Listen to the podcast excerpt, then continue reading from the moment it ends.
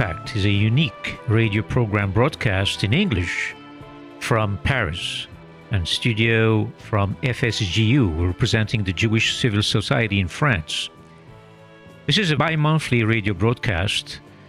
Uh, is a mixture of great one-on-one intimate interviews, highly personalized thought exchanges and discussions, with a guest selection, reading, and music for discovery, and more and uh, I'll be happy to receive relevant international who's who personalities of the Jewish world and non Jewish world at the global and local dimension. This Nation Impact Radio, this is George Hazan welcoming you.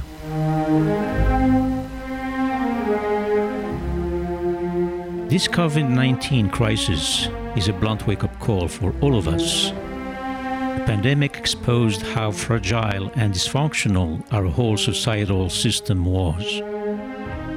Inequalities are now reaching unsustainable levels. Globalization and democracy are being challenged from all sides. This outbreak has also accelerated tectonic shifts already well underway in society and the economy. The conversation around this pandemic series at Nation Impact could not be more relevant today as the dust of the pandemic crisis starts to settle and massive challenges unfold.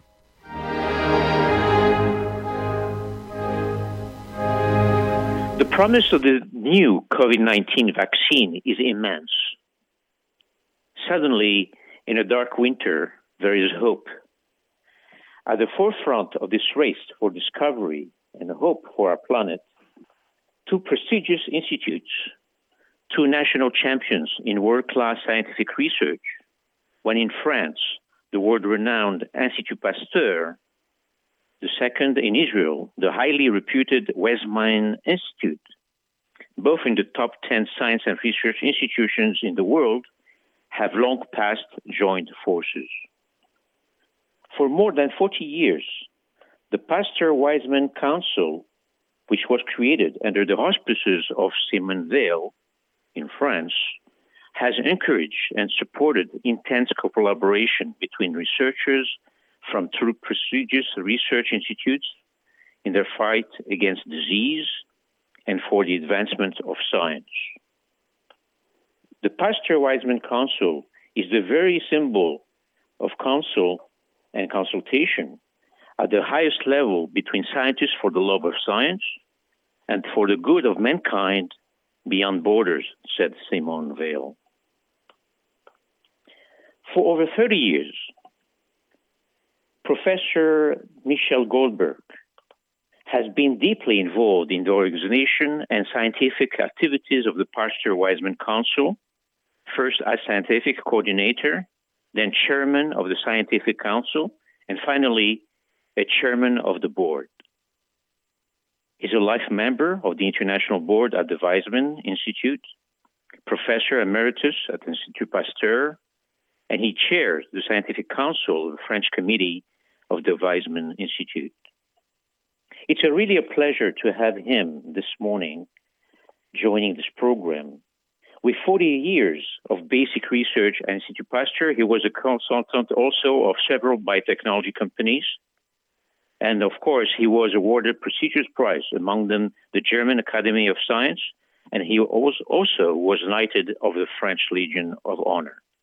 Professor Goldberg, thank you for accepting my invitation and welcome to this program. Well, thank you for inviting me. Uh, you know, uh, during um, a second and third vaccine against COVID 19 arrive, and there are surely more to come.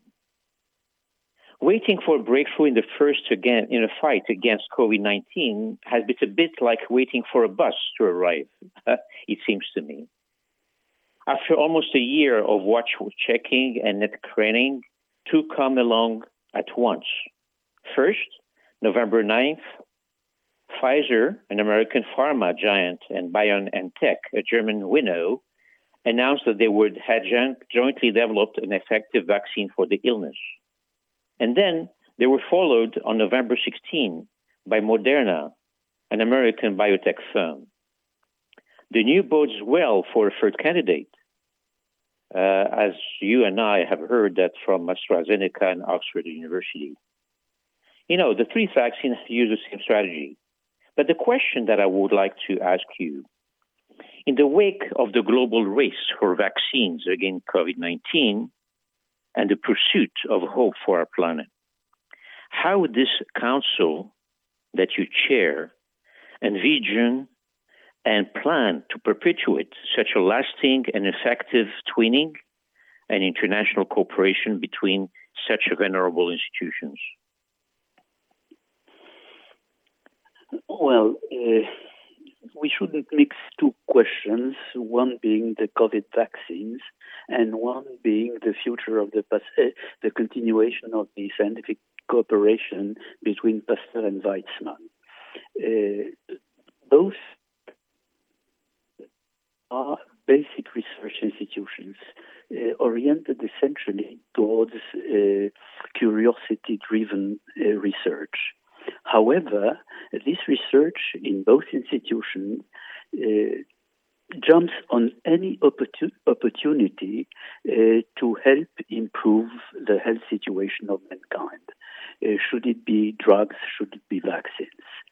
Now, uh, the the cooperation between the, the two institutes has always been essentially on basic research, but uh, it now gets oriented on um, uh, on applied research, I would say, or translational research.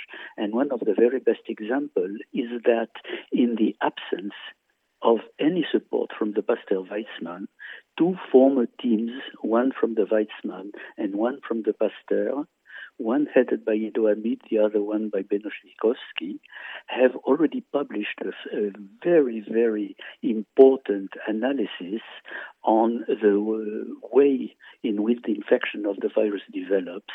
And uh, that's a proof that even in the absence of a specific specific support by Pasteur Weizmann, the roots of the cooperations are so strong that spontaneously cooperations develop.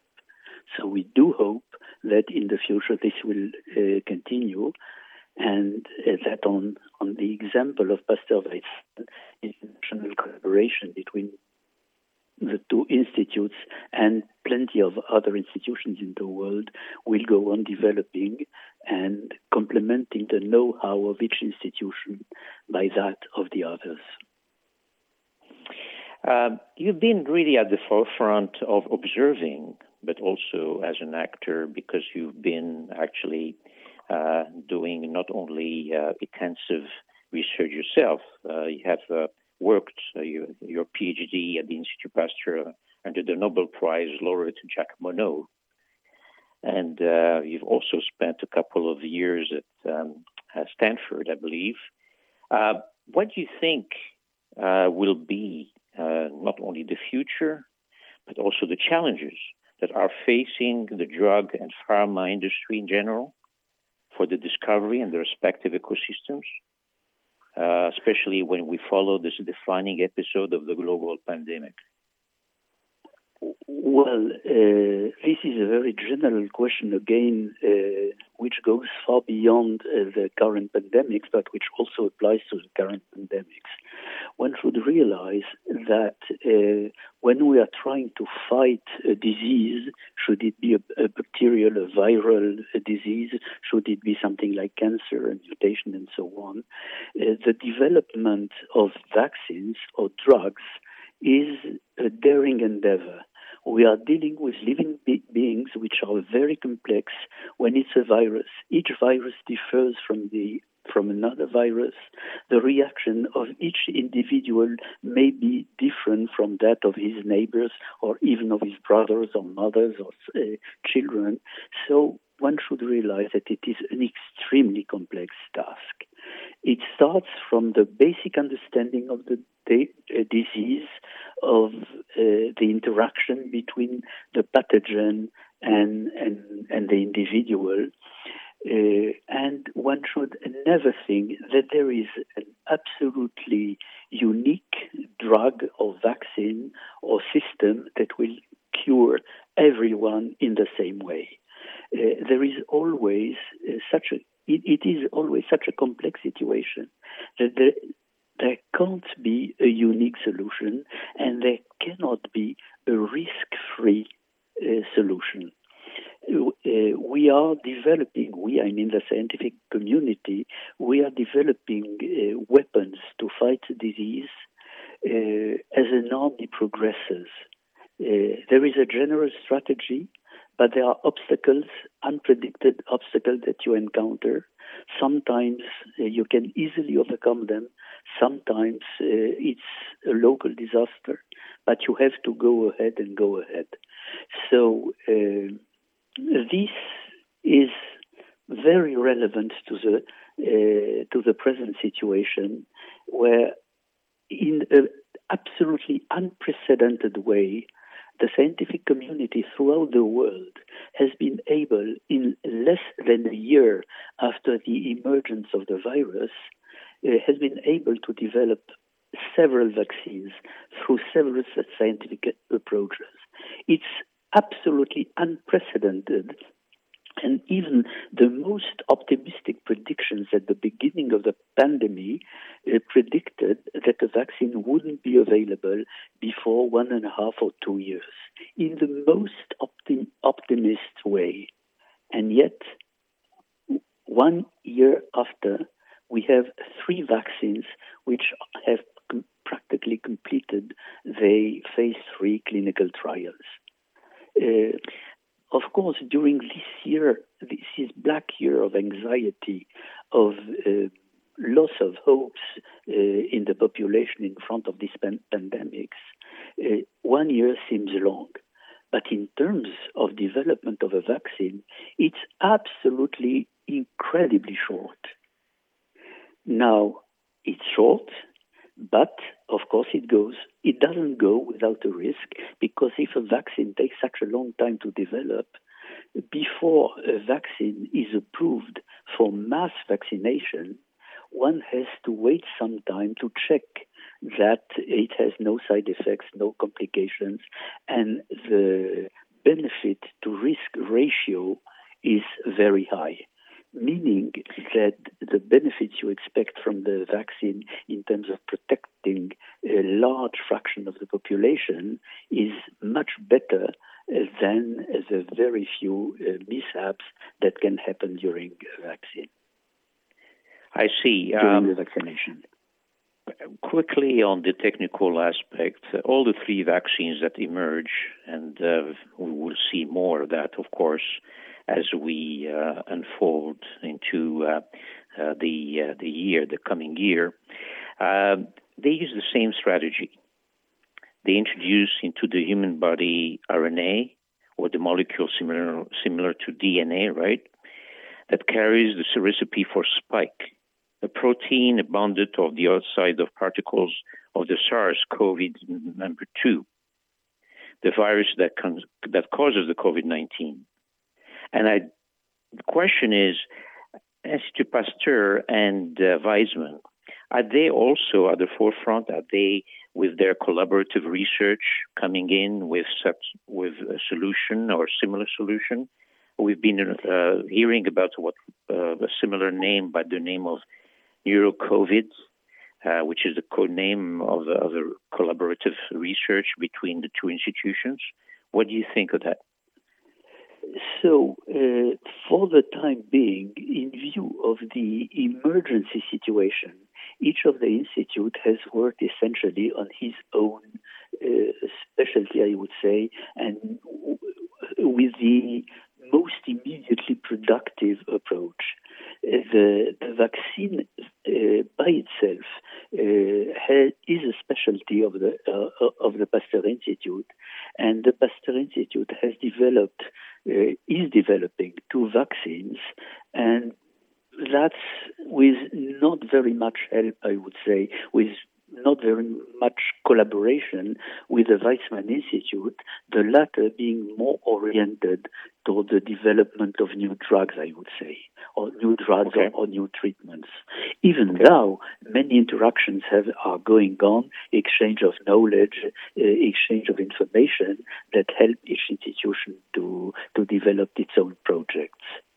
Now, the vaccines that are developed at the Pasteur Institute are not based on the RNA uh, technology that you mentioned, and uh, which is the basis of uh, the two uh, first vaccines that emerged, that from Pfizer and that from Moderna.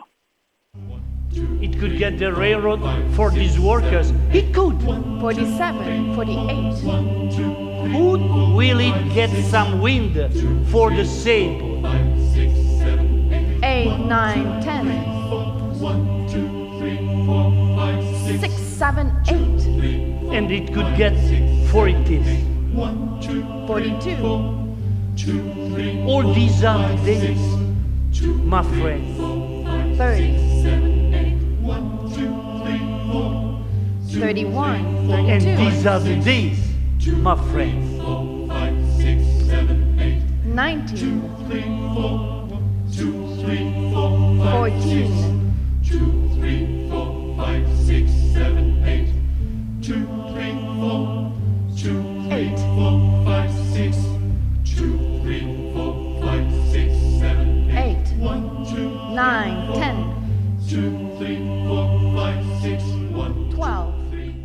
Now, Professor Goldberg, what is the future layout of the cooperative research internationally? We see some upside with the news, and um, the question is what future for collaborative research projects, for instance, uh, between France and Israel with this uh, council, but also for several other nations in taking the collective research and innovation bandwagon? Must be it bilateral or even multilateral. Well, uh, bilateral or multilateral research is something which is absolutely essential for the de- uh, development uh, of modern science. Uh, the the the period when uh, an individual was able to to make a, a, tremendous step forward in research is more or less over. The complexity uh, of the task we are facing, as well as a variety, enormous variety of technical uh, and practical approaches to uh, biological problem uh, are so wide that no individual uh, person, no single lab, no single institute uh, is able to cope with all these aspects. So inter- international or multilateral collaborations are absolutely essential. As the, the, former director, or former president, I should say, of the Weizmann Institute uh, used to say when speaking of the Pasteur Weizmann uh, collaboration, he said this is an example where one plus one is much larger than two. Because scientists Absolutely. with different sites with different cultures, uh, with different techniques, with different know-how, uh, are uh, much more efficient, uh, each bringing one, uh, his own brick to to the building of knowledge, techniques, and science. So uh, it is absolutely evident that uh, multilateral or bilateral collaboration, like the Pasteur Weizmann, uh, is something absolutely essential. Now, Pasteur Weizmann is not unique. Uh, both Weizmann Institute, the Pasteur Institute, and most uh, scientific institutions in the world do develop uh, classically um, collaboration, but they are mostly of individual basis. Uh, at least for Pasteur as well as for Weizmann, there is no other example of a collaboration which exists since over 40 years, uh, uninterrupted, uh, involving uh, more than uh, 55 now different laboratories uh, in each uh, institution. Uh, Absolutely, absolutely. This is this is this is a long lasting this is a long lasting relationship uh, that It- has it's for decades. and it has right. created uh, strong links that go far beyond uh, science. They go also to human relations, and the result is that spontaneous collaborations develop, as the one which I had mentioned earlier between Ido Amit and Benno Schwikowski. Okay, so to, that, to, let's let's project ourselves in the future a little bit. What is the vision, and I would say the impact, and moreover the expectations of this unique collaboration uh, placed under the stamp of excellence? How do you see it evolved and uh, really as a legacy for the next generation? Ah, well, you are touching a very sensitive fiber. I mean, I've been involved for so long and given so much love to this Pasteur Weizmann collaboration that uh, I look forward with immense expectations and hopes uh, in the future of that collaboration as as an example which will inspire other uh, such collaboration. Uh, let me tell you what I think that should that can serve as an example. Why has this uh, collaboration been so successful? And I want to point this out not uh, not by pride, but uh, to help people understand what can be done to improve uh, such collaborations in uh, in other instances than just the Pasteur Weizmann. It's the fact that first of all, uh, the subjects of collaborations are not imposed externally on the scientist. Uh, each year there, we launch uh, a call for application for joint research programs, uh, but we don't specify any subject. It's only people who discover a joint in- interest. They are stimulated by the financial support. They look for a partner. They can find it in a variety of ways, and we have developed ways to stimulate uh, such uh, such encounters, such common interest, and they spontaneously come with uh, a proposal uh, for a project. And among the six to ten to fifteen new projects that are submitted each year, uh, two got scientific committees independently, one in each institution, will uh, judge, rank these projects, and only the two, three very best ones will be supported. So it's based on the excellence, the feasibility, uh, the quality of the lab, the interest of the project, as judged by experts. Uh, I think that this is really the, the main basis. One should have a spontaneous desire created by a variety of stimuli, stimuli uh, and when something excellent uh, emerges, it is supported. Now, what are the ways of stimulating this joint interest? We have every second year a joint Pasteur Weizmann symposium on uh, a specific subject which is defined by the scientific council, uh, of the committee. Mm-hmm. We, and we have a, a, program of exchange of visitors.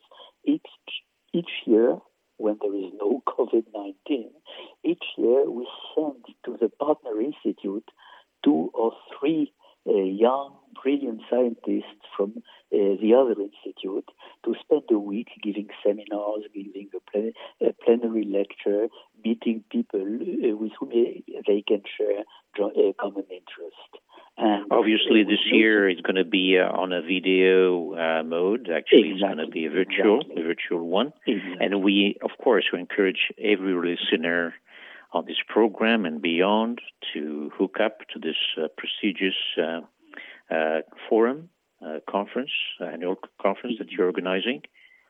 And I would like to take this opportunity, uh, Professor Bogoldberg, to thank you, but also to encourage not only your efforts, but also your stamina for um, holding this uh, uh, initiative for such a long time at the helm of uh, the Pasteur Weizmann Council.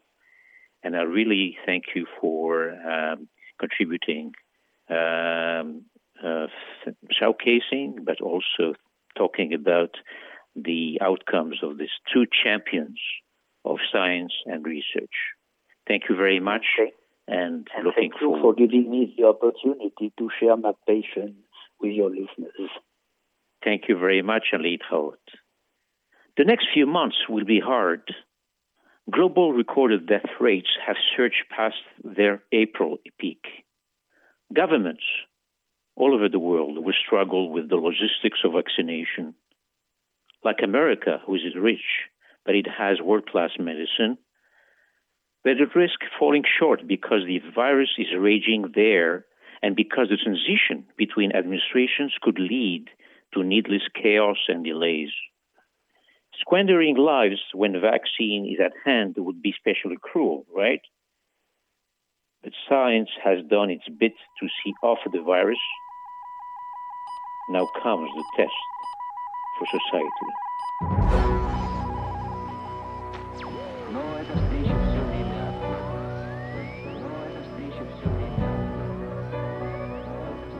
I've paid my dues time after time. I've done my sentence, but committed no crime. And bad mistakes, I've made a few. I had my shells and in my face,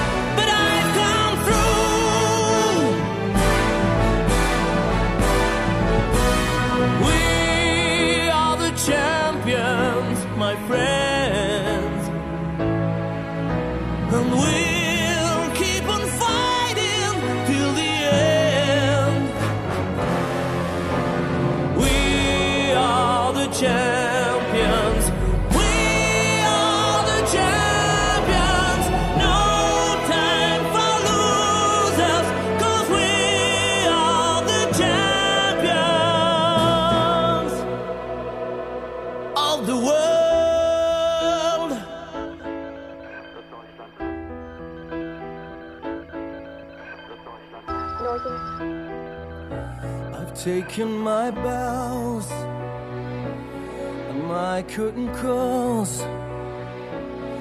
You brought me fame and fortune, everything that goes with it.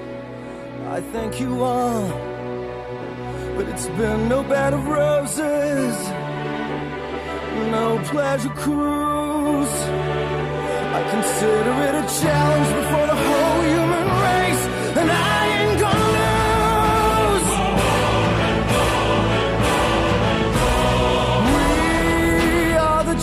champions, my friends,